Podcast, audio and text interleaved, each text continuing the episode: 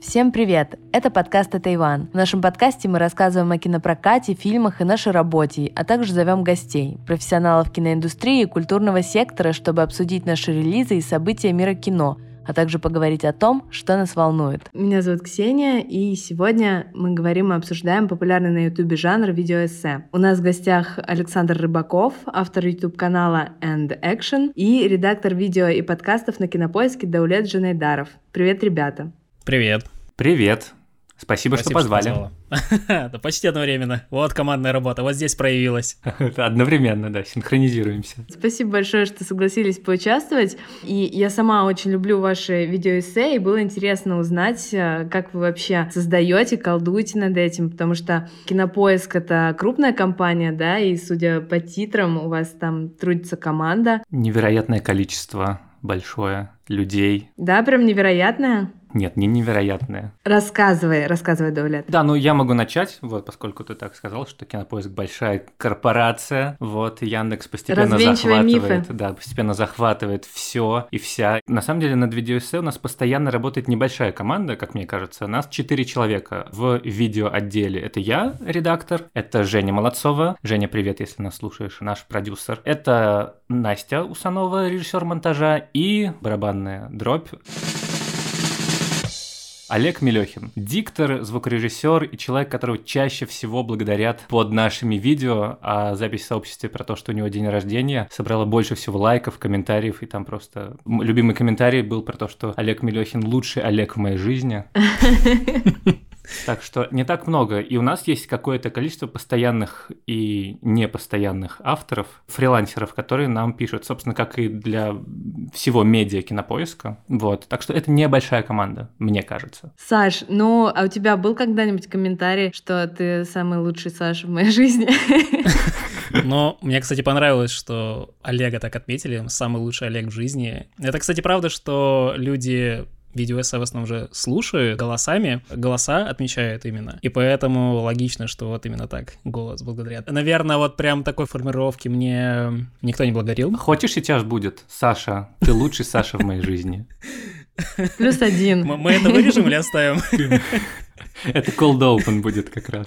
Спасибо, мне никто не делал такой комплимент. Это официально романтичный подкаст у нас. Да, да. Романтичная видеоэссеистика, самая добрая, самая принимающая, супер. Наверное, я все-таки подожду комментария такого, но прямо сейчас официально начало положено. Слушай, а я сегодня готовилась и нашла у тебя совершенно прекрасный комментарий. Как обычно, посмотрел видосик на 11 минут, получил второе высшее.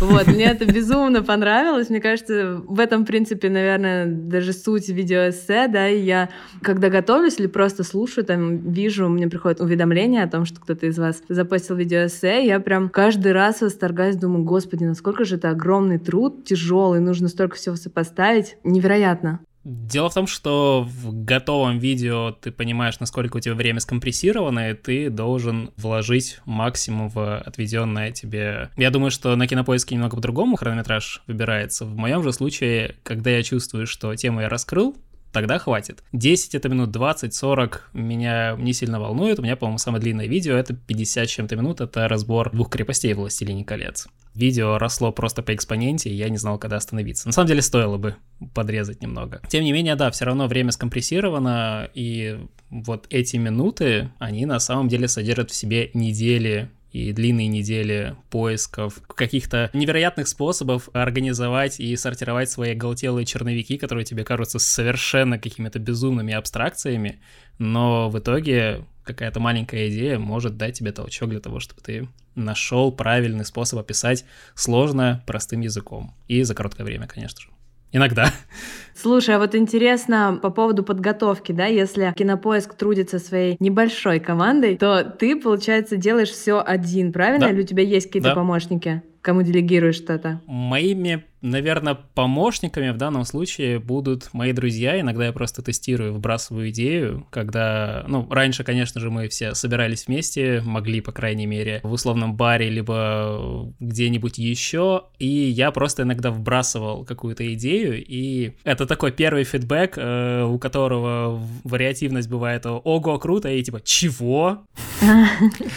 как? И это самый первый какой-то важный для меня пункт, наверное, что я смогу куда-то дропнуть идею и проверить ее, насколько она мне потом сама надоест ли она мне вообще. Я не сразу сажусь писать текст, исключение, наверное, только было в последнее время с Троном Наследия, когда меня вот, вот так вот переключило, я смотрел конференцию Apple, и в этот момент просто меня осенило, и я записал маленький черновичок, и вот как-то это сразу произошло мгновенно, стихийно. Но часто я даю идеям настояться, и уже спустя какое-то время я их расписываю, даю им детализацию какую-то.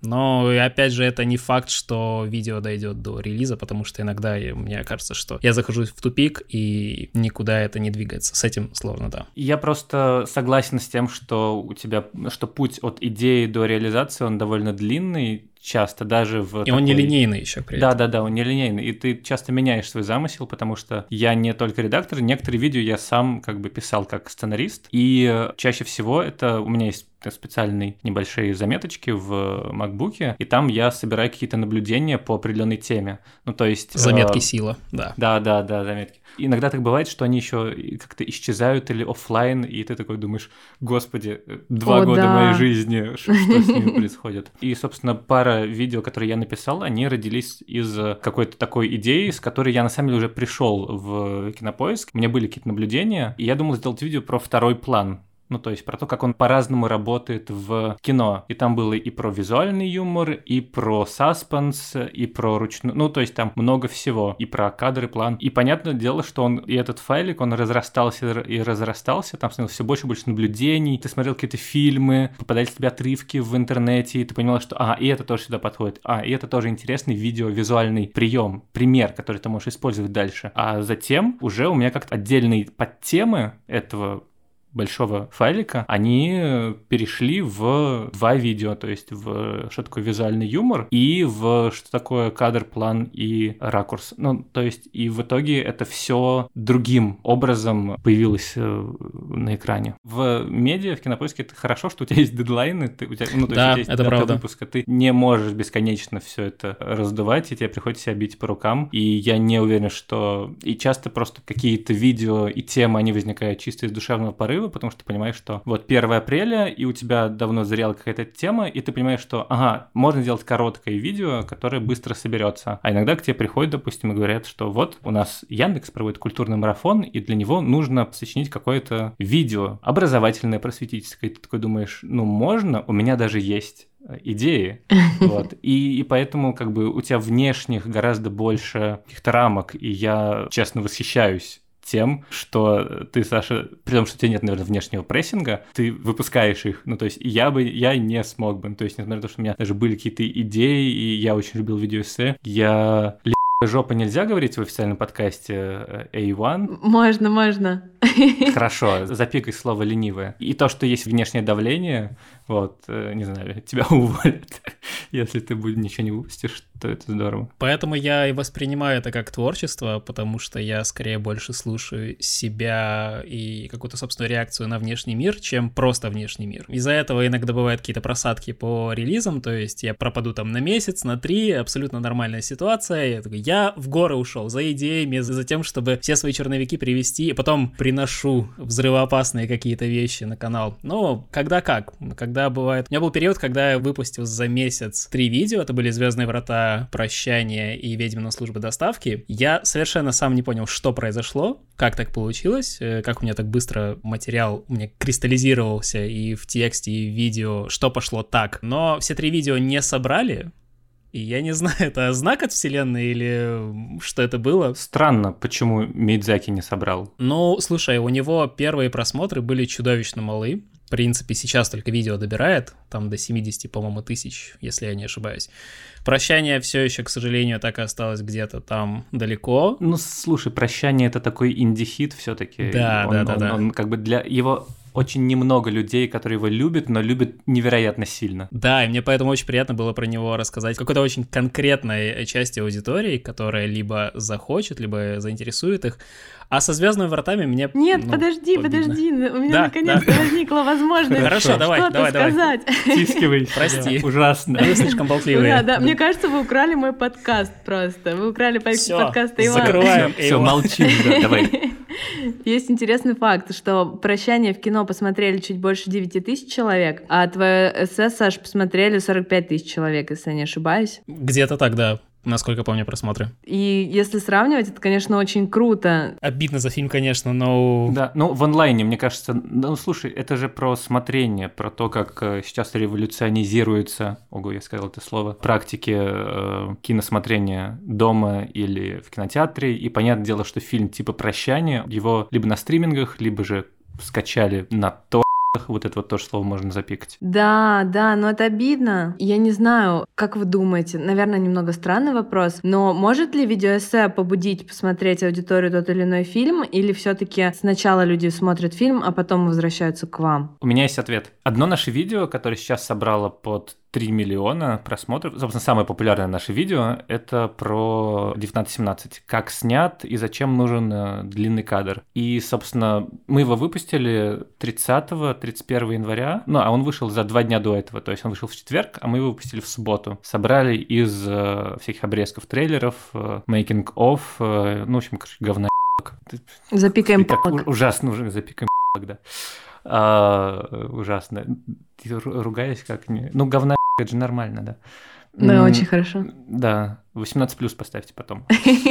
Очень много комментариев было и залайканных про то, что это видео продало нам фильм. И потом мне рассказывал автор сценария, что ему позвонила женщина, которая работала в пиаре, собственно, не помню, кто его прокатывал, и она поблагодарила за это видео, потому что как бы вот оно в какой-то мере, конечно, побудило Здорово. не многих, но некоторых пойти. У нас есть рубрика, сейчас мы запустили, что посмотреть, которая как раз про это, которые либо сериалы, либо фильмы, мы их не разбираем, не анализируем, а именно рассказываем. Вот, да, это больше зрительская рубрика, конечно, конечно же, видеоэссе, мне кажется, оно с каким-то привкусом элитарности, что ли, что люди уже знают, для чего они включили это видео, они хотят глубже разобраться в сути, либо в какой-то механике. Я, кстати, согласен с тем, что видео может продать фильм, даже если это не прокатная история. У меня так было с видео по Stay с Райаном Гослингом. И мне, конечно, половина комментариев было про то, что люди знали его существование, но не знали, что он вот такой, так устроен, а другие совершенно не знали про фильм. И потом мне в сообщениях писали про то, как это здорово, почему я раньше не слышал о нем. И говоря опять же о прощании, мне кажется, иногда важно вспоминать о маленьких фильмах, о каких-то маленьких ситуациях в мире кино, и просто так вот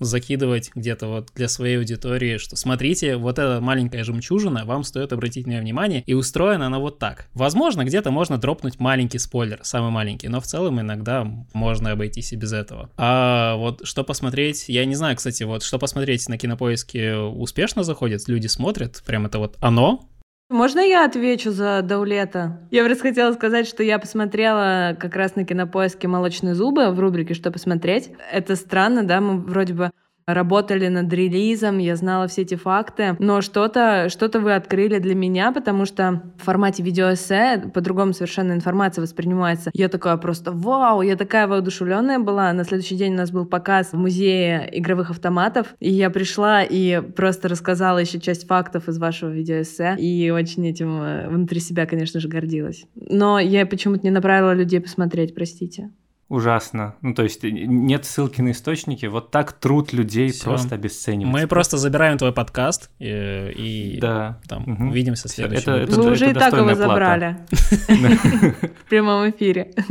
Ну, на самом деле, мне кажется, у нас есть как цифры переходов э, на как-то HD, кинопоиск HD. Все смотрите легальные фильмы в онлайн-кинотеатре кинопоиск HD, там хорошее кино и лучший плеер из всех российских стримингов. Нативно. Это, кстати, правда. Да, нативно.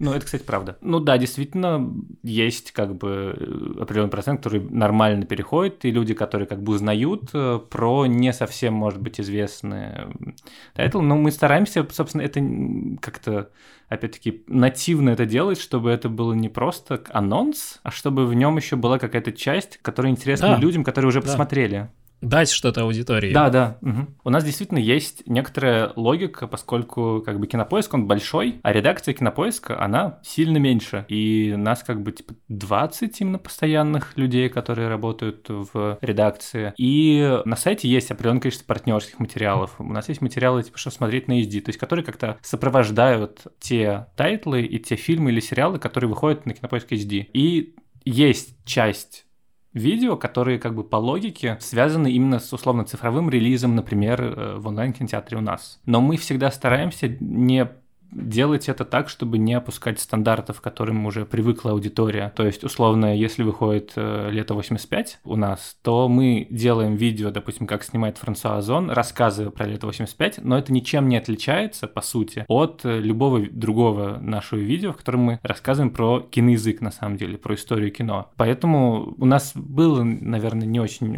удачных два видео, вот, за которые немного, ну, то есть, э, там, странный период был. Ну, собственно, про мне кажется, молочные зубы, ну, в смысле, это нормальное видео, хорошее даже. Просто кажется, что это не совсем как наша тема. И мы думали, что вот можно попробовать рассказывать о маленьких, небольших каких-то таких фильмах или сериалах э, и делать это интересно, но в итоге потом поняли, что все-таки хочется какой-то больший масштаб брать. И про Флэша тоже там было, на самом деле, это приурочено к этому Arrowverse, но там и сам персонаж был не совсем интересным в итоге. Ну, короче, заход не случился. Мне именно про Флэш, например, совсем не нравится. Вот, мы даже думали его дропнуть совсем, но потом подумали, что, ну, то есть есть какие-то там обязательства, есть э, еще что-то, все-таки люди работали. То есть у нас не может так получиться, что мы довели до сценария, до видео, э, то есть мы либо переделываем сильно, но совсем не отказываемся. Плюс я тогда в отпуск уходил как раз, вот, и его большей части без меня как-то доделывали, доредактировали, дописывали. Да, а вот по молочным зубам, э, а можно как-то подробнее рассказать, потому что интересно, видишь, во мне вызвал э, отклик э, этот факт, потому что вы рассказали голосом о том, что Шеннон Мерфи, она театральная режиссерка. Я сказала феминитив. Одобряем. Она работает в театре, и после того, как вы это озвучили, а я это знала на протяжении всего времени, да, что я работала с фильмом, вы это озвучили, я больше никогда не смогла это развидеть. Я смотрю, и я вижу везде театральность, и это так круто, мне это очень нравилось, я прям кайфанула. Мне просто кажется, что есть некоторая задача большая у видео кинопоиска, которая в... Либо мы открываем что-то, такая просветительская немного идея, что мы закрываем важные лакуны. Ну, то есть, условно, мы не можем сделать видео, как снимает Шеннон Мерфи, даже, если у нас нет видео, как снимает Дэвид Линч. Ну, то есть, такие как бы мы... Есть некоторые приоритеты того, что важно рассказать такую создать энциклопедию кино. Вот. И поскольку у нас довольно большой ресурс, то как бы это оправдано. То есть мы делаем действительно такое учебник. ВУЗ за 11 минут, второе высшее. Либо мы закрываем такую как бы тематическую лакуну, либо же надо попробовать давать инструментарий для того, чтобы люди, посмотрев наши видео и подметив какие-то приемы или драматургические, или визуальные, смогли дальше увидеть лучше не только этот фильм, не только этот сериал, который мы разобрали, а еще и другое кино. Собственно, первое видеоэссе, которое я посмотрел, и которое просто изменило меня, ну, то есть, после которого я действительно стал чуть-чуть по-другому смотреть фильмы, это великое видеоэссе про «Молчание гнят» канала Every Frame a Painting, которое... Я просто очень люблю «Молчание гнят», один из моих любимых фильмов, и я его в очередной раз пересмотрел, посмотрел все making of, мне выпал в YouTube этот ролик, и я его посмотрел, и я понял, что это какой-то другой способ смотреть на кино.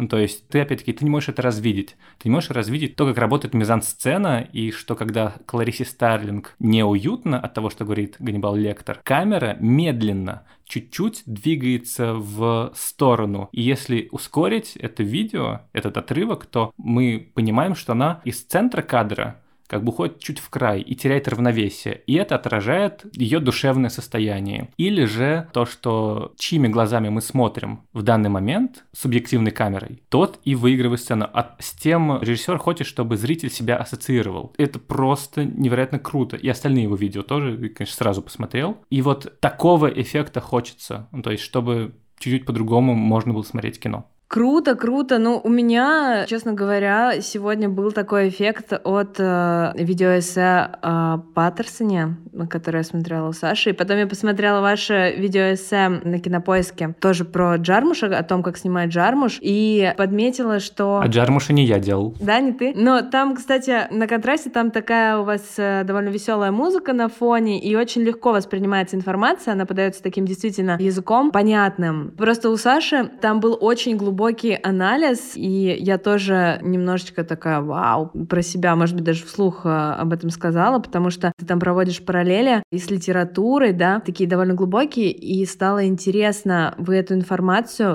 отвечайте сами по очереди, как хотите, наверное, Саша логичнее будет первым ответить. Вы как находите информацию вообще о фильме? Вы сами иногда из головы, да, что-то берете, ну, то есть свои собственные наблюдения, либо же вы поднимаете много литературы, читаете, не знаю, критиков э, и какой-то анализ такой проводите? Ну, либо все вместе? Ну, здесь на самом деле комплексный подход, потому что иногда бывает так, что если видео состоит из примеров, то есть перечисление и прокладывание такой логичной дорожки. Это влияет на это, это влияет на то, и оно заключено конкретно в самом фильме, то чаще всего хватает просто их перечислить и обратить зрителя, вот, смотрите, это работает вот так, и все. Но иногда перечислений недостаточно, потому что кино — это комплексное искусство, оно состоит из очень многих пересечений, и много людей над этим работает, поэтому в частности, тот же Джармуш, который явно не ограничивается каким-то одним смыслом, одним слоем, приходилось реально углубляться в то, что говорят. По крайней мере, вот тот Саша из прошлого, который писал этот текст, он больше ориентировался на то, что писали э, англоязычные авторы, и тяжело было анализировать Паттерсона, потому что это не совсем мое кино в зрительском представлении, я только потом стал больше смотреть такого, но да, помогло именно посмотреть на это через призму того,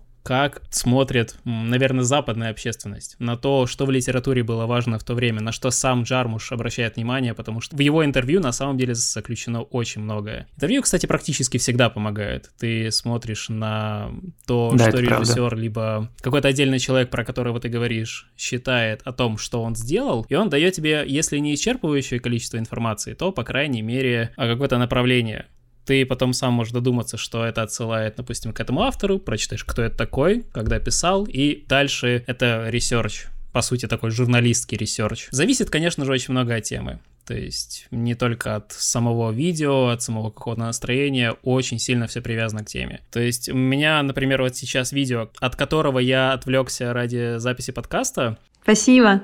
Я делаю про саунд-дизайн в фильмах Майкла Бэя.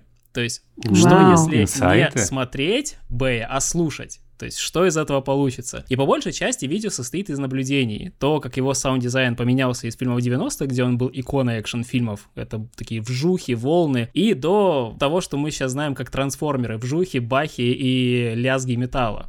Кто на это повлиял? Как, почему он такой, что, как это повлияло на съемку, потому что это реально очень сильно повлияло на съемку и режиссуру Бэя. Он всегда был оголтелым режиссером, но в какой-то момент все очень сильно сломалось. И да, вот здесь наблюдение. Здесь просто смотришь как поменялось от одного состояния к другому, смотришь, кто был причастен, допустим, из его команды, и анализируешь, где, по крайней мере, что сломалось или где стало лучше. Угу. Я в какой-то момент думал, что ты сейчас начнешь просто, знаешь, рассказывать свое видеоэссе, и тут все расскажешь. Я держался. Очень тяжело было справиться с этим, но текст все еще в голове, ну, его хорошо помню. Да, ну что касается, видимо, мне сейчас нужно отвечать. Давай, давай. На этот же вопрос э, я согласен, что очень многое зависит от темы, но я вообще, поскольку как бы у нас авторы, и они пишут свои, то там очень по-разному все работают, то есть, но я довольно часто просто, когда мы обсуждаем тему, то я посылаю какие-то материалы, вот это вот важное интервью или вот книжка есть про этот фильм, можно почитать. да. Да. Тоже. И часто, когда я свои писал, допустим, то я, как правило, я просто историк по образованию, вот. Это тоже мне было интересно, ваше образование. Да. Саша, ты кто? У меня их два. Первое — инженер-системотехник, код писал бы, если бы я работал по образованию, а на втором я переквалифицировался в режиссера монтажа, но образование мне, по сути, ничего не дало, просто потому что я самоучка и все уже до этого сам знал, так что у меня был просто такой чек. Это я умею, все, идем дальше. Да, ну я, кстати, тоже работал видеомонтажером полтора года, прям это была основная работа. Одновременно с ним как в аспирантуре учился. А так вообще я историк, и я не дописал свою кандидатскую диссертацию, вот, видимо, уже не допишу. Но у меня осталось еще с, видимо, этих времен, что я первым делом, ну не первым делом, после каких-то своих наблюдений или во время, то я иду в либо Google Books, и там забиваю ключевые слова, и мне как-то секс, визуал, что-нибудь такое, вот, эфемизм, и тебе выдается какое-то количество, чаще всего англоязычных, то есть э,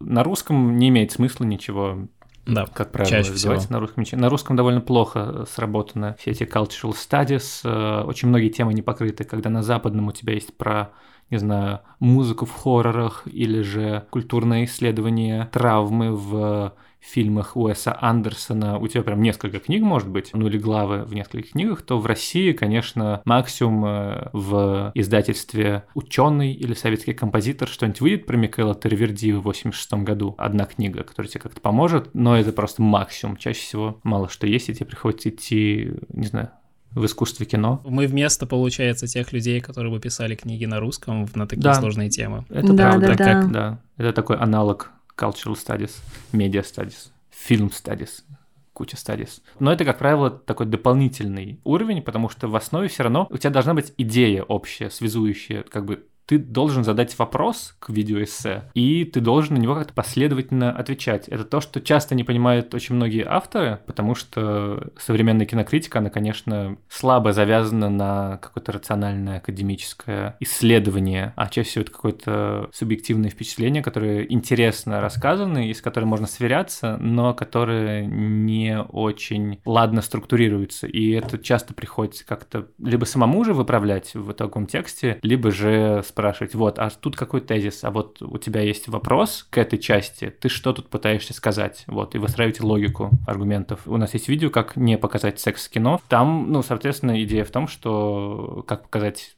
секс в кино, не показывая его, и какие разные способы могут быть. И в англоязычной литературе киноведческой я нашел одну статью, которая, собственно, несколько примеров про это. Они как бы идею на самом деле и какое-то общее рассуждение не сильно дополнили тезис, интересно, но в качестве примеров это было здорово. То есть просто можно включить что-то из Касабланки. А вот интересно, у вас часто бывает такое, что вы готовитесь к эссе или наметили какую-то тему, и у вас сразу же всплывает в голове а, куча примеров? Или все таки примеры? Мне просто кажется, что это должна быть какая-то невероятная насмотренность. Она у вас действительно есть? Или часто все примеры находятся в исследованиях? Признавайтесь. На самом деле насмотренность здесь действительно играет огромную роль. И я за себя могу сказать, что я бы, наверное, половину бы роликов не сделал из-за своей насмотренности, просто потому что у меня, правда, кадры всплывают в памяти, в голове, и я часто в кино пересматриваю, даю себе время, чтобы насладиться заново каким-то опытом, потому что я меняюсь, а фильм остается таким же. И я могу снова что-то новое в нем открыть. Даже если это какая-то знаменитая серия, блокбастерная или что-то вот прям артхаусное, не так важно. И у меня периодами так, что у меня видео про один какой-то конкретный фильм, потому что в одном фильме может находиться практически полный список решений, о которых я хочу поговорить, но иногда бывает так, что я затрагиваю какой-то список небольшой, или мне не очень нравится оформлять это в формат э, стиля режиссера. Я делал так раньше, но сейчас, видимо, это мне слишком скучно. Я ну-ка, как, как, как почему это скучно? Это для меня скучно, это не ага, означает, что хорошо. все, все Нам должны считать, весело. что это скучно. Нет, мы просто хохочем, это... когда делаем эти видео. Все именно в процессе, да, это самое важное, если он приносит удовольствие, почему бы и нет. Ну, это правда, ну, то есть я в этом смысле, конечно, есть определенная большая свобода, когда у тебя нет как большой агент, и ты можешь делать то, что тебе интересно, и ты можешь закапываться в какую-то мелочь, потому что условный э, формат, как снимает э, какой-то режиссер, он довольно понятный, но то есть и ты не можешь в какую-то конкретную частную историю сильно уйти. Тебе нужно сделать, по сути, ну, это как-то анализ, это разбор. Ты многое все равно как бы сам э, чего-то находишь в литературе. Это все тоже видеоэссе. Там чуть менее очевидный вопрос, чуть менее четкий, поэтому легко расплыться часто. Но все равно это именно во многом рамки понятные. Да, это зависит от задачи. Ты рассказываешь про темы, ты рассказываешь про какие характерные визуальные приемы он использует, кто на него повлиял, кого он цитирует. То есть там, на самом деле, схемы уже более-менее понятны, и так легче с одной стороны, потому что ты уже понимаешь, как структурировать все, и просто зависит от автора, насколько он все это нормально распишет. Но при этом, конечно, не знаю, мне пока не надоедало, и я верю, что есть какая-то такая общая идея и сфера задача в том, чтобы рассказывать про разных авторов и про то, как они развивались, и про их характерные черты, но я понимаю, что в этом нет прям совсем такой свободы полета. А это сверхзадача именно вот кинопоиска, либо это сверхзадача жанра? Либо это твоя сверхзадача. Ну, это моя да, да, сверхзадача. или авторская. Ну, редакторская. Угу, окей. Да, у меня это есть. Ну, то есть я верю действительно, что ну, вот эта вот идея, что... Ну, я говорил про то, что если вы выбирать между, не знаю, Содербергом и Спилбергом, то для меня ответ очевиден. Это должен быть Спилберг, просто потому что он важнее как для истории кино режиссер. Для большинства кинокритиков, например, это не совсем очевидный ответ, но хорошо, что я не кинокритик и пришел не из кинокритики, потому что там скорее лелеет какие-то вот такие чуть более особенные ракурсы. А мне кажется, да, что важно закрыть большие темы, важно рассказать про что-то, что занимает большое, как черная дыра, место во вселенной кино. А какое у тебя любимое видеоэссе на кинопоиске, Даулет? Которое я делал или которое не я делал. Ну, вообще, вот самое-самое любимое. Ну, можешь, если тебе хочется разделить, э, можешь разделить так. Так, сейчас я открыл сайт Кинопоиска, в смысле, YouTube канал Кинопоиска. Слушай, тут просто есть какие-то такие личные, потому что есть те, которые я писал, и у меня к ним э, нежные отношения. Среди них, наверное, любимое, как работает визуальный юмор, ну, потому что, мне кажется, оно прям хорошо удалось, и там это именно то, что и составляет суть тела, душу видеоэссе, визуальные приемы, работа с кадром, с планами, то, что невозможно выразить в тексте, в подкасте, и то, для чего и нужны видеоэссе во многом. А так, э, мне кажется, про брата, почему брат стал культовым, именно это то видеоэссе, которое как бы получилось таким, каким э, я и хочу делать видеоэссе. На него просто так получилось, там прекрасный автор Данил Смолев был, которого не нужно править по формулировкам, по логике, и мы с ним просто уже могли э, обсуждать э, детали какие-то и там допиливать штуки-дрюки визуальные. И оно интересно с визуальной точки зрения, и в нем получилось очень много рассказать. Ну, то есть я там дописал про русский рок момент, еще там по мелочам, и визуал сам добавлял отдельный, но в остальном, как бы, это такой идеальный пример того, как должна работать команда, которая делает видеоэссе на кинопоиске. Мы пытались запустить серию роликов, в которой бы режиссеры сами разбирали сцены своих фильмов. То есть такой есть на Нью-Йорк Таймс, кажется, или Variety. И мы, собственно, у нас были две попытки. Клим Шипенко разбирал сцену из текста, и э, Юрий Быков разбирал сцену из сторожа. И это прям мало посмотрели. Ну, то есть, и отзывы были не самые впечатляющие. Ну, то есть, понятно, что это как бы сторож не самый великий фильм, хотя Юрия Быкова очень любят. А в тексте Александр Петров, и там это сразу как бы у тебя просто 20% дизлайков. Люди не всматриваются, а просто видят Петрова и хейтят. Но они не зашли. Тут еще, наверное, особенность в том, что когда режиссеры сами рассказывают про собственный фильм, они, наверное, частично отпустили уже его и пытаются как будто бы вспомнить о том, какие решения они принимали. Это тоже? И это иногда странно. Я как-то вспомнил про то, когда слушал аудиокомментарий к «Звездным вратам», где Роланд Эмерих вспоминал, как зовут собственных персонажей. Это было уморительно, потому что Дин Девлин, который соавтор его сценария, он все время ему подсказывал, кто это. Режиссеры отпускают очень быстро, чаще всего. И когда они вот... Это реверс-инжиниринг, когда они вспоминают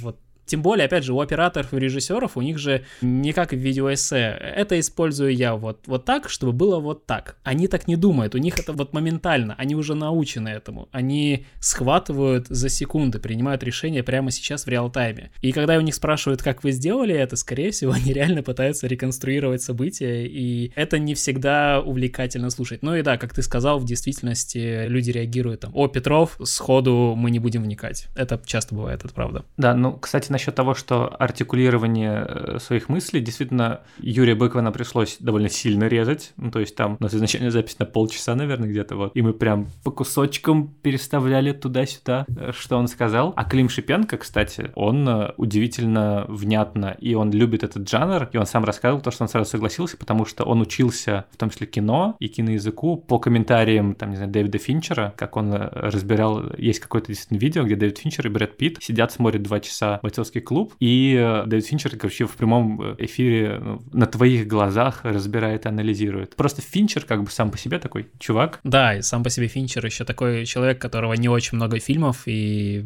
он редко к этому прям возвращается. Для него каждый фильм — это событие самого. Он очень как бы рефлексирующий ну, то есть, э, как бы, поэтому это хорошо. И с Клим Шипенко было удачно, потому что действительно он рассказал какие-то вещи, детали. Он не то, что прям анализировал, но он, но он рассказал, что он хотел сделать. И с точки зрения приемов или игры, и вот это было хорошо. Но рубрика не зашла, поэтому мы как-то отказались. Саша, а у тебя какой любимый э, ролик на канале?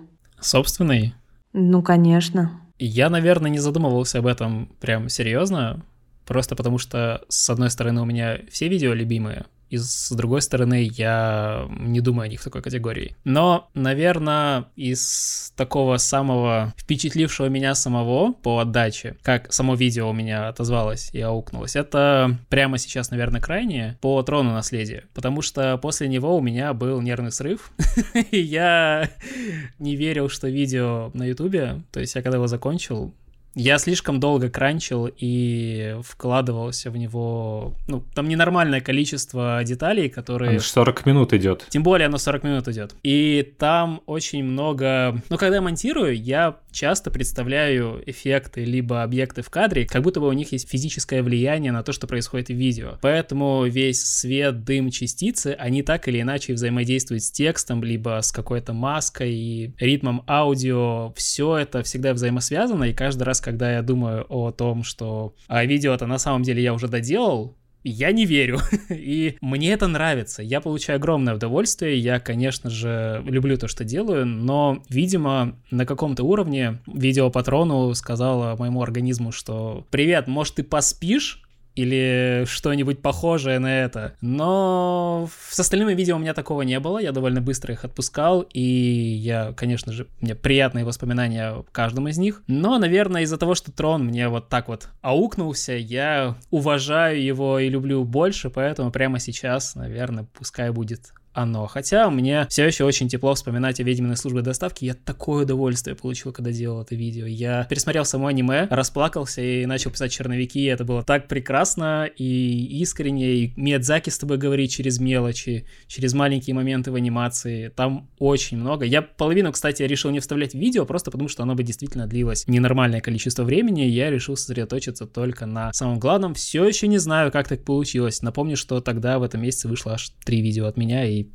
какая-то магия. Блин, ну теперь э, обидно даже, потому что ты знаешь что-то и утаиваешь от нас. Ты знаешь то, что сказала Миядзаки, а мы нет. Это, кстати, с этим приходится тоже справляться. Это останется между Сашей и Миядзаки. Я очень люблю оценивать работу саунд-дизайнеров и, к сожалению, редко об этом говорю у себя на канале, потому что визуалка не разрывна от Э, работы саунд-дизайнеров, и их часто вообще недооценивают. Очень часто звук остается за пределами восприятия человека. А хорошая картинка, да, мы как бы уже не привыкли. Можно дома спокойно наслаждаться высоким качеством, но со звуком люди как-то все еще не на ты. И поэтому в кинотеатре я получаю, наверное, соединение всего этого, но дома я чувствую, что для меня все-таки важнее звук, чем какой-то размер экрана, либо даже качество картинки. Дело в том, что если фильм красиво снят, у режиссера, у оператора сильное ощущение композиции и кадра, то даже в низком разрешении ты спокойно будешь различать, что действительно важно, где акценты, где момент сильный, а где нет. Но если плохой звук, это моментально ты слышишь, и тебе не хочется вникать, что происходит. И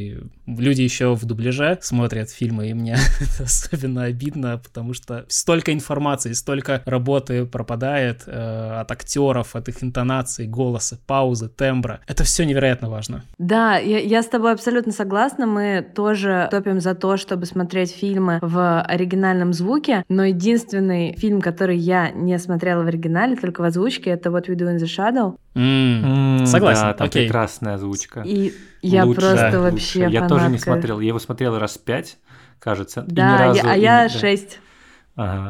Слушай, еще Есть исключения. со Шреком это- такие исключения. Шрек мы, мы тоже, делали да. видео про Шрека и э, как это волевым усилием и общим решением постановили, что нам нужен русский Шрек, потому что в оригинале совсем Да. другой, ну то есть совсем не то. Это просто другой мультфильм. Он все еще хорош, он все еще делает свою работу, но дубляж, он ближе и ментально, и голоса настолько, настолько подходят к образам. Срослись, да. Вообще идеально. То есть это работа с голосами и вообще звукорежиссура там просто он топ. Идеально. Ну да, даже страшно пересматривать, э, чтобы портить. Вдруг а ты испортишь впечатление. Да, там да? Да, да, да. Я смотрел да, Шрека в оригинале, первые две части. Ну, не то, не то. Звук, он же сразу тебя возвращает. Ну, то есть это ты как бы картинка куда-то может исчезнуть, а звук, он где-то там, на дальней полочке твоей души лежит э, и, и ждет, когда же, типа, когда мы приедем. Уже приехали? А сейчас? А уже сейчас? И это просто, ну, это как музыка работает, как э, запахи работают. В кино нет запахов, вот, но если бы были, то это, конечно, мощное было бы тоже возвращение. Я, кстати, недавно задумывался про этому поводу, что как, например, пахнет Средиземье или мир системы в троне, то есть вот как ни один элемент киноязыка не передает тебе запаха. Это тот уровень, который от тебя скрыт максимально, кроме тех случаев, когда либо сам персонаж тебе скажет о том, что ему напоминает, либо это каким-то образом тебе, может быть, взвесью в кадре передается, что здесь какой-то сгусток прям в воздухе. Парфюмерия. И Парфюмерия это решено такими быть. резкими крупными планами, ну то есть там да. чум-чум-чум, и ты, это как бы запах. Слушай, это классная все тема. скрыто от тебя. Да, классная Здорово. тема для видеоэссе, на самом деле. Мне кажется, я не встречал ничего про как пахнет э, Шрек. Не знаю. А я почему-то сразу подумала... Я почему-то сразу подумала о Олдбое, о сцене с осьминогом, когда вы заговорили про запахи. Не знаю почему, но это моментально включилось у меня в голове. Хотя, на мой взгляд, самый такой смердящий фильм, который я смотрела, «Золотая перчатка» Golden Glove. Я не смотрел, вот, но я читал много рецензий на него. Нет, я не видел. Я по кадрам увидел, что он мерзкий, мерзко, мерзко пахнет. Да, да, да, это действительно так. Ты прям сидишь и ну, ощущаешь это физически даже, можно сказать. Вот, так что визуал иногда играет большую роль, но если вы снимете об этом видеоэссе, я прям буду с нетерпением ждать. И почувствую даже какую-то причастность. Почувствую же? Да, да, я да, думаю, да. да. На самом деле брейнштормы действительно здорово, потому что у нас есть ежемесячные летучки в редакции, где каждый редактор приносит свои идеи, вот мы там обсуждаем вместе, и часто что-нибудь, ну то есть в обсуждении всегда очень здорово обтачивается, либо ты говоришь, что мы хотим сделать видео про сериал «Офис» на Новый год, потому что это такое новогоднее кино, все таки нет, это не новогоднее кино. Э, вот, и это такое грустно, как хорошо, не сегодня. Три важных фильма, по вашему мнению, для вас. У меня это «Летят журавли». Ну, наверное, можно мы коротко просто опишем, почему и как? Конечно, «Летят журавли». конечно, пожалуйста. Да, мне первый — это «Летят журавли». Фильм, который, э, кроме того, что он революционный э, с точки зрения киноязыка, то, что это пронзительная драма и история, что он революционный в именно содержательном плане, создал новый киногероиню для оттепельного кино и новый образ войны сформировал, который был до этого невозможен. Это фильм, который меня выносит просто каждый раз, каждый просмотр. Там есть два момента, две сцены, на которых я непременно плачу. Первое — это где она, главная героиня, Вероника, читает письмо, которое дошло ей сквозь долгое время в игрушке от Бориса. И сначала она как бы его сама читает, дальше смотрит там крупный план Самойловой, и дальше как бы закадровый голос Баталова, и я просто в этот момент плачу, а второй в финале, конечно. И я и на кинопоиске до меня вышло видеоэссе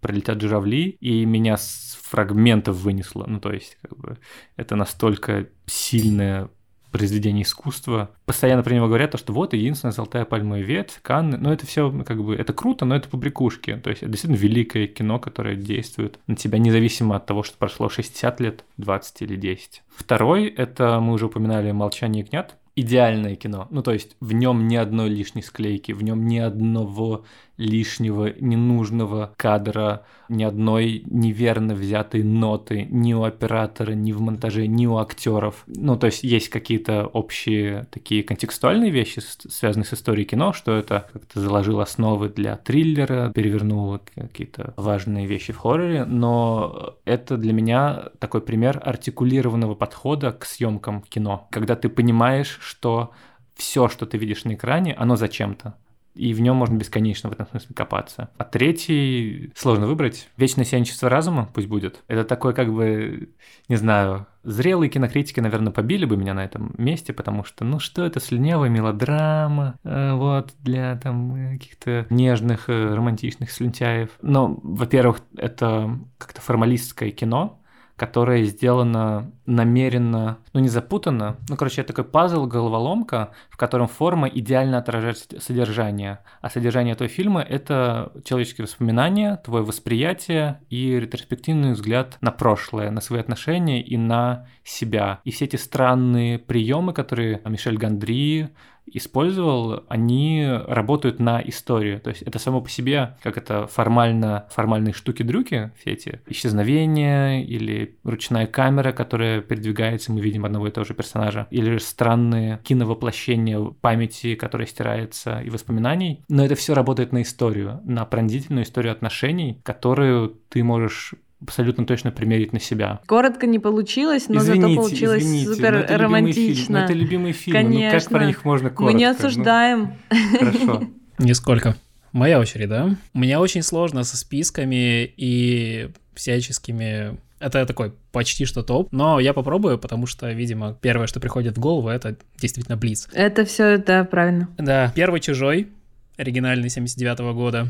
Для меня это идеальный фильм про клаустрофобию, про ощущение какой-то абсолютно инопланетной культуры, хотя речь идет про людей. Этот корабль Настрома, этот челнок Нарцисс, это все невероятно загадочно, и мы половины не знаем о том, что происходит в фильме. Потому что это какой-то определенный срез событий, где есть существо, которое затаскивает к себе людей. Второй, наверное, важный для меня фильм, который действительно сформировал меня, это даже не фильм, это мультфильм Дона Блата «Земля до начала времен» про динозавриков. Это мое самое первое воспоминание вообще, в принципе.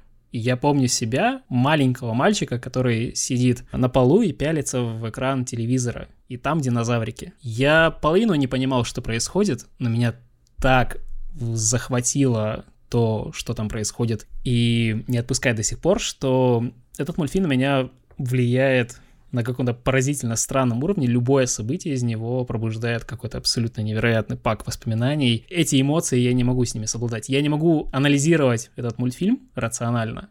Он исключительно у меня как гигантский пак впечатлений, его никак не рационализировать. Третий — это «Унесенные призраками» Хаяо Миядзаки. Это первое аниме, которое я посмотрел в кинотеатре, и это то аниме, которое я тоже не могу... Я его прекрасно понимаю, любую его сцену вспоминаю, наизусть могу пересказать, рассказать, что там важно, но я не могу это записать. И для меня это такое прям сражение с бумагой, я вот меч держу и сражаюсь с этим текстом потенциальным, я не могу писать о нем совершенно. И для меня и сам фильм имеет значение, потому что это все-таки одна из самых любимых у меня работ у Миядзаки, и это для меня как автора своеобразный кентавр, с которым я борюсь. Кстати, про «Землю до начала времен» то же самое можно сказать. Опять же, я понимаю этот мультфильм, я прекрасно понимаю, как он сделан, я понимаю, почему Дон Блад любит говорить о смерти и рассказывает это детям, через призму собственных мультфильмов, но я не могу это вот написать и объяснить, поэтому, пожалуй, вот эти три фильма, где два из них это анимация. Про то, что писать про свой любимый фильм,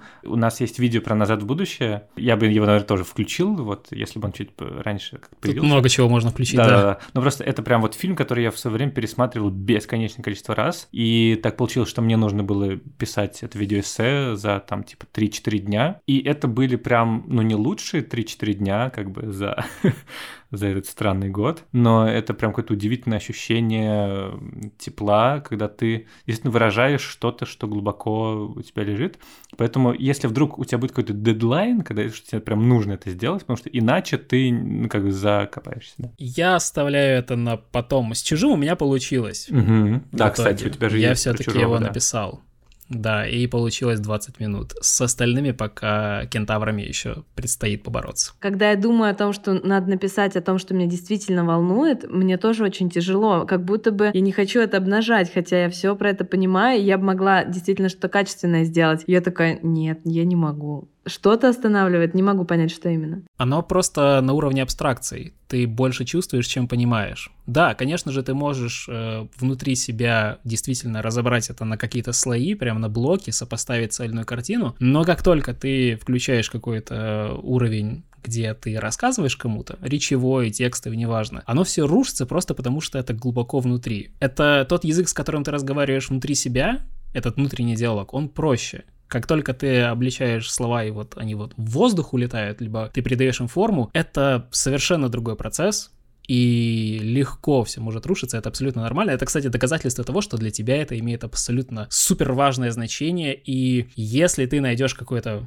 очень правильную форму, тогда да, тогда это сработает. Иначе не стоит за это браться. Это как сигнал. Да, ну, кстати, иногда это действительно помогает, потому что я стал любить «Назад в будущее» даже чуть побольше, потому что у меня теперь к нему не просто вот фильм, который я смотрел в детстве, который мне тогда нравился, а я понял, что он еще и круто сделан. Ну, то есть он, он Это как бы... еще одна причина делать видеоэссе, еще больше любить э, то, что тебе уже и так нравится. Правда, это правда. Смотрите ли вы других обзорщиков и на кого что ориентируетесь? Ну, то есть, наверняка же есть такие, да? Но, скорее всего, они западные. Очень хороший канал, мне нравится, мне кажется, лучший из русскоязычных, End Action.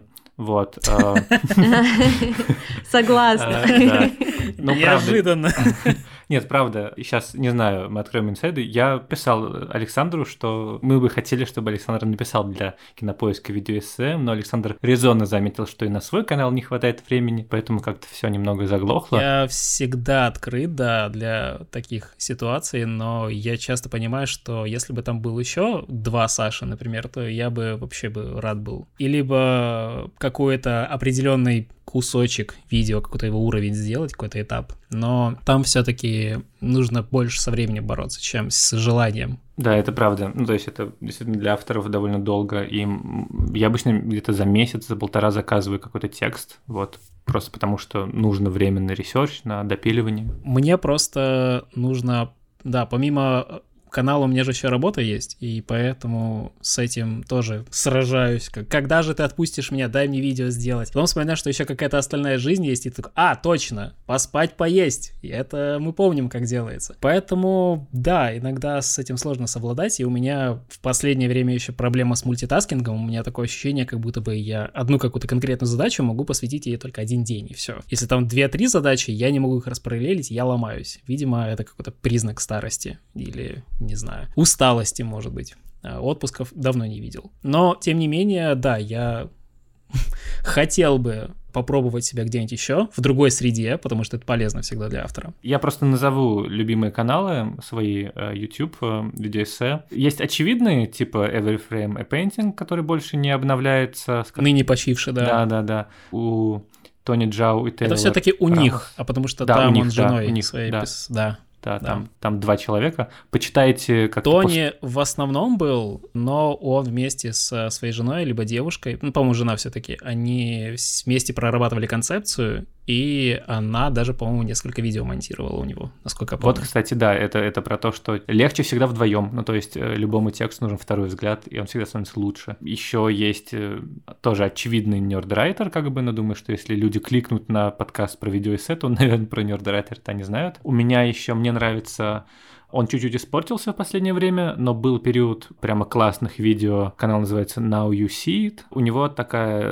Это то, что мне бы хотел... Ну, то есть, собственно, те, которые я и писал. Он не про конкретные фильмы рассказывает, а про приемы. Ну, то есть, условно, например, про как ломать четвертую стену, про использование красного в кино, про голландский угол. Ну, то есть, именно такие, как показывает на примере разных фильмов, куча, как эволюционировал прием и как он работает. И ты дальше уже как бы видишь э, в любом кино и можешь э, как-то это использовать. А ты, Саш, что скажешь? Какие у тебя любимые? Уточню видеоэссеистов тогда. Да, упомянутые Nerdwriter и Everyframe Painting, конечно же, они повлияли практически на всех русскоязычных э, видеоэссеистов, которые можно только назвать. Но я, наверное, в последний год очень мало стал кого-либо смотреть.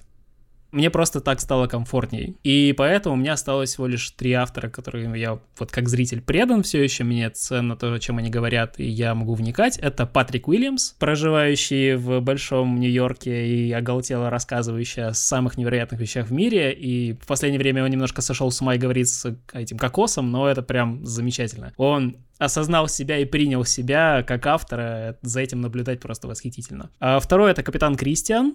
Это М, человек, прекрасный, да. который на меня повлиял именно в плане визуального какого-то представления у видео, потому что у него монтаж можно разбирать, наверное, часами. У него каждая склейка имеет значение, и когда-то очень давно, где-то 2-3 года, я понял, что, come on, видеоэссе без видео как-то не видеоэссе, поэтому нужно все-таки с этим сидеть и много. Из-за чего Капитан Кристиан, конечно же, выпускает раз там в полгода один ролик и счастлив, вот, вот бы мне такие тайминги. Но да, он невероятно значимый автор, и смысловая точка зрения у него тоже замечательная. У него не, про, не только кино, у него еще культура и, в принципе, медиа, но кино у него много видео. И, пожалуй, это... Иногда я вспоминаю про Sideways, который с каждым выпуском, наверное, становится злее и более безумнее. Это, кстати, интересный мотив. Э, эссеисты вообще могут как-то столько эмоций вкладывать в свои видео. Он говорит про музыку в кино. И он профессиональный музыкант, и это та часть перспективы, которая от меня чаще всего скрыта, потому что мне не музыкального образования, только какая-то наслушанность. Но когда он говорит о том, что и как устроено, и как нами управляет с точки зрения саундтрека, либо музыки в трейлерах, или какой-то неиспользованный потенциал, и он ужасно еще злится, когда музыку неправильно используют не в тех смыслах и целях, это восхитительно, и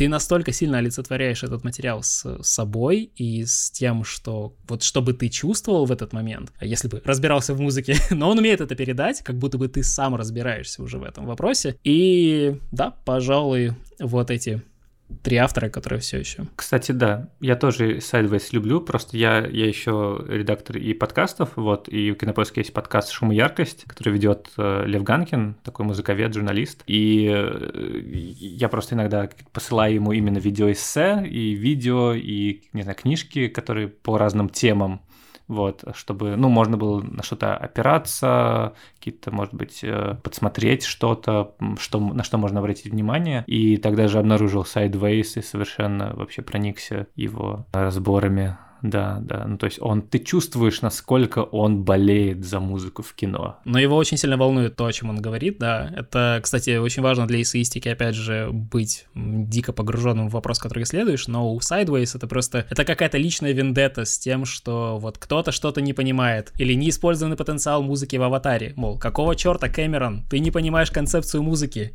как у него есть одна строчка, которая взорвала меня и сделала, ну, продала мне видео, а оно только в начале эта строчка прозвучала. Он сказал, что в «Аватаре» самый большой лор во всех э, выдуманных э, произведениях, о котором вы никогда не слышали, потому что оно все не использовалось и в том числе в музыке. И я такой смотрю, это же буквально описывает все то, что с аватаром, в принципе, происходит, почему он вот такой, и в том числе в музыке. Когда он погружается, там, по видео 30 минут идет, я не помню, но вот задать именно тон он действительно умеет по поводу реакции ваших зрителей и комментариев. Ну, вы, наверное, читаете же комментарии, да? У меня два вопроса. Первый, бывали ли у вас случаи агрессивной реакции зрителей и в целом какие вот у вас взаимоотношения с аудиторией? Получается, три даже. У меня, наверное, меньше всего я сталкиваюсь с каким-то негативом, просто потому что у меня и маленький островок на Ютубе, где, на который вот случайно люди заходят. Ютуб не очень-то особо стремится рекомендовать мои видео, просто потому что они либо специфически названы, либо тема какая-то особенная, которая не массовая прям совсем. Хотя не то, чтобы я какие-то не очень популярные фильмы выбирал. Поэтому, да, если я встречаю негатив, то он, скорее всего, находится в контексте «ты все выдумал, ты это придумал, и ты ничего не понял». Мне очень понравилась недавняя ситуация с э, показом искусства кино фильма «Курьер» Карена Шахназарова, у меня один из самых частых комментариев именно негативных, потому что положительных большинство, это вот 100%, это 95%, 90 7, наверное. Не очень понимаю концепцию процентов здесь, но тем не менее большинство. И приходят люди под курьером и до сих пор иногда пишут, что ты в то время не жил, ты ничего не понял. И вообще фильм не про это. Какая повседневность ты поехавший вообще? И на Q&A у Шахназарова спросили, вы вкладывали серьезные смыслы в этот фильм? Это отображение какой-то экономической ситуации той страны, того времени или той страны? Или это что там? И он такой, да нет, я просто снимал обычную жизнь, повседневность, и вот как люди вели себя, так я снимал, ничего не вкладывал. И я смотрю на это и такой... А, Окей. ну, потому что интервью Ну так это же неразрывно. После. Ну да, ну слушайте, автор, какая разница, что он там ответил? Ну, в смысле... Именно. Именно, и это в том числе, но просто люди так э, любят погружаться, что хотел сказать автор, что мне показалось, что это единственный выход просто ткнуть. Вот, Смотрите, даже, например, он сам считает вот так. Имеет ли это значение? Да не особо, потому что в итоге ты в действительности можешь какой-то свой смысл открыть и для себя, и для аудитории, и оно все вот прямо перед тобой лежит. Не обязательно залачивать себя в какие-то прям сверх какие-то четкие рамки, что вот только про это кино. Да, это правда. Поэтому я прямо совсем негатива не встречаю. Иногда бывает, конечно, просто с внешнего ютуба приходят какие-то совсем ненормальные люди. Внешний YouTube. Автоматические оскорбления у них. Такой, как за стеной, знаешь, одичалый YouTube.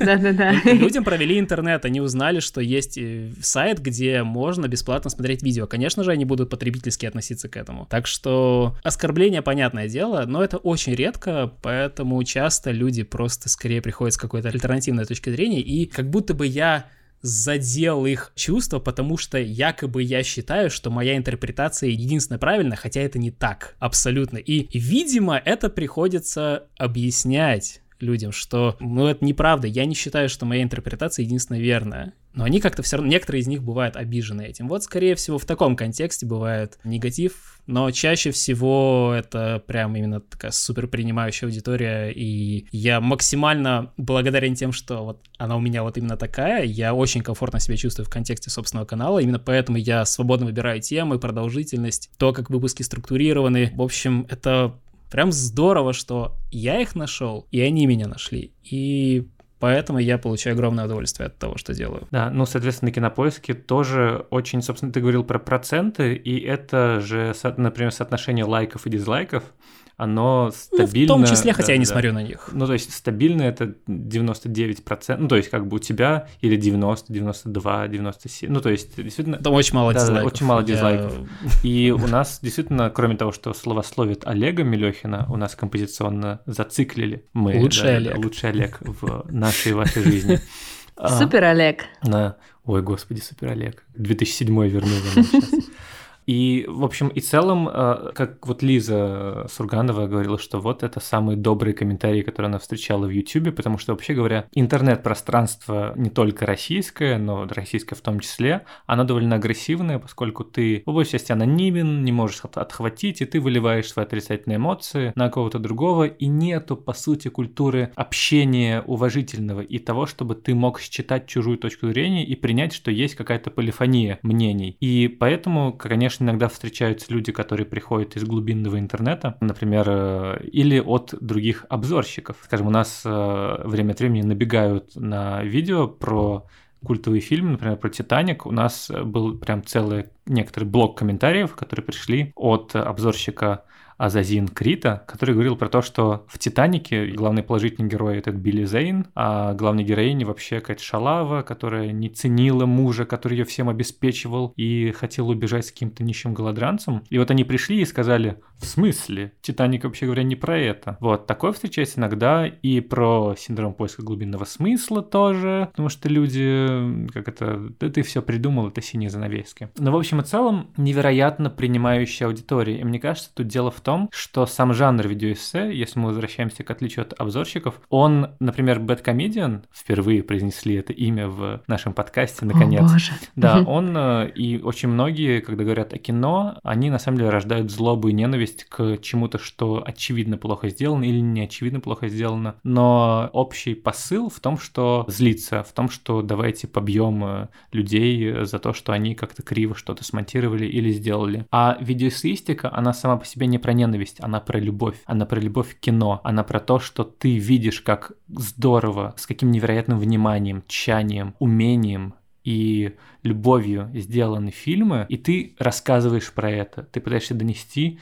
людям, посмотрите, вот так нужно делать фильм. Посмотрите, сколько в них заложено смыслов. И поэтому, мне кажется, такая и аудитория. Тут еще есть обратная сторона, что видеоэссеистика, если рассказывает про то, что неправильно сделано, то это с точки зрения, опять же, какого-то обучения и понимания смыслов, как оградить себя, во-первых, от э, таких решений, а во-вторых, самое-самое важное, что эти решения принимались огромным количеством людей, это комплексное все. Что-то где-то на каком-то этапе пошло не так, соответственно, идут и последствия. Например, у Томаса Флайта есть абсолютно великое видео про то, почему в, даже два, в Мулан и Богемской рапсодии плохой монтаж. И в Мулан он сказал очень важный point, что это не вина монтажера. Где-то на этапе пайплайна, раскадровок, может быть где-то там, например, где снимали в локации где-то что-то пошло не так, либо кто-то из каскадеров, может быть, не смог выполнить трюк и пришлось резать здесь, либо пришлось брать другой план. Это не вина какого-то прям вот сферического продюсера, который вот сказал, монтируйте плохо, или режиссера. Это всегда проблема где-то в производстве, это абсолютно нормальный процесс. Понимание этих процессов, почему они происходят и как это можно исправить, в этом цель, а не в том, чтобы сказать это плохо, наказать и давайте вообще злиться на коммерческое искусство, потому что они этим деньги-то зарабатывают плохим-то монтажом. Как так-то? Это неправильно, поэтому, да, у видеоэссе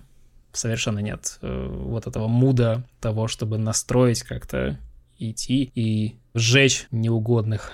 Вопрос второй Даулету, потому что я читала под э, парой видео, э, парой роликов на комментарии. Мне кажется, вас очень часто спрашивают и просят э, сделать видеоэссе про того или иного режиссера там, или фильм. Вот, вы на это как-то реагируете? Да, да, у нас есть специальная папочка, списочек, в которой у нас, э, соответственно, сколько раз просили, там, не знаю, Уильяма Дефо. Или, скажем, мы сделали про Джейка Джилленхола, в том числе потому, что его удивительно много просили про него рассказать. Или про режиссеров тоже, не знаю, Макота Синкая тоже довольно часто просили.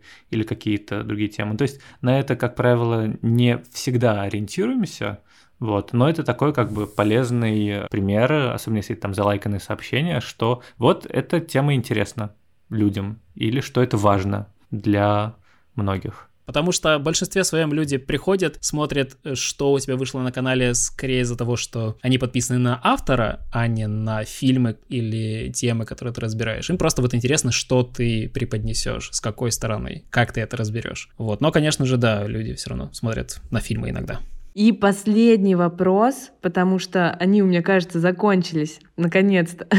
Все достало из мешка. Может быть, у вас... Э, кстати, я сейчас импровизирую, но я подумала, наверняка есть какой-то вопрос, который вы такие думаете, блин, вот хоть бы кто-нибудь задал. Все, вот... Э, все так думают, никогда не было ни одного раза, чтобы я так думал.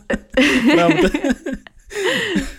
Да, не воображал никогда. Вообще никогда. Блин, я не хочу, понимаю, чтобы кстати, меня вот... спросили вот это вот. Не, ну, то есть я, наверное, даже никогда так не думаю. А, ну, спрашивают какие-то определенные интересующие вещи, которые, например, вот для этого выпуска, с какой-то целью, да? Я же не преследую цель прийти, чтобы мне все вопросы спросили. Вот они, слева направо, спрашивайте. Ой, я знаю, какой вопрос я бы хотел, чтобы мне задали. Дулет. Давай. Как тебе удается так потрясающе выглядеть? Так невероятно красиво звучать и быть таким потрясающе умным человеком. Это все микрофон, который, ну, точнее, поп-фильтр, который вот, вот так держишь возле носа, как маска. И безопасно, и стильно. Почему-то на вопрос Даулета ответил Саша. А Спасаю этот подкаст. А я хотела, чтобы Даулет ответил на свой вопрос. Да, в смысле, ну нет, конечно. Это, э, это ну, я не, понимаю, я что не это счит, шутка. Я не считаю, да, это постоянные а терзания, я так считаю, и сомне... терзания и сомнения от того, что ты постоянно делаешь что-то не то, что-то не получается. Уверенность приходит только изредка. Как-нибудь потом. Да, да. Ну, то есть она в какой-то момент появляется на каком-то уровне. Вот, то есть про видеоэссе, например, у меня появилось где-то через два месяца, когда были нормальные видео, а потом еще через полгода я наконец почувствовал, что да, все в порядке, я более-менее на своем месте. Но все равно всегда какие-то возникают сомнения. Мне кажется, это очень важный комментарий, потому что у всех у нас периодически возникают сомнения, и нам кажется, что мы в этом одни. А вот э, классные эссеисты, можно же вас так назвать? Ну да. Угу. Классные эссеисты тоже сомневаются и, э, может быть, иногда страдают. Постоянно думают... происходит на самом деле. Все время. Без этого никак. Даже сейчас есть сомнения. Все ли мы рассказали? Мы же наверняка что-нибудь забыли. Вот сто процентов что-то важное. Либо... Если мы за два часа не успели все рассказать, то кто мы такие, господи боже мой. Постоянно, да постоянно забываешь какие-то очень важные поинты, и они улетают, потому что прямо сейчас флоу разговора другой, и, соответственно, ты вспоминаешь про совершенно другое. Ну все, ладно, э, пишите в комментариях тогда. Ставьте лайк. Я забыл. Если, если вдруг вспомните.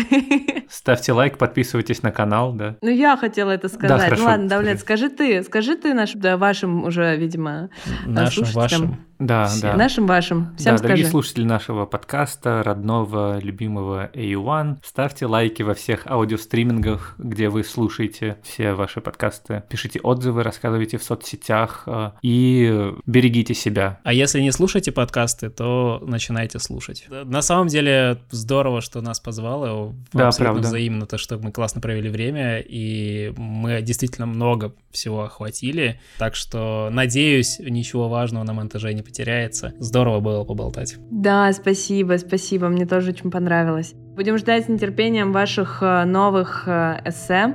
Спасибо. Спасибо. Аплодисменты. Ей!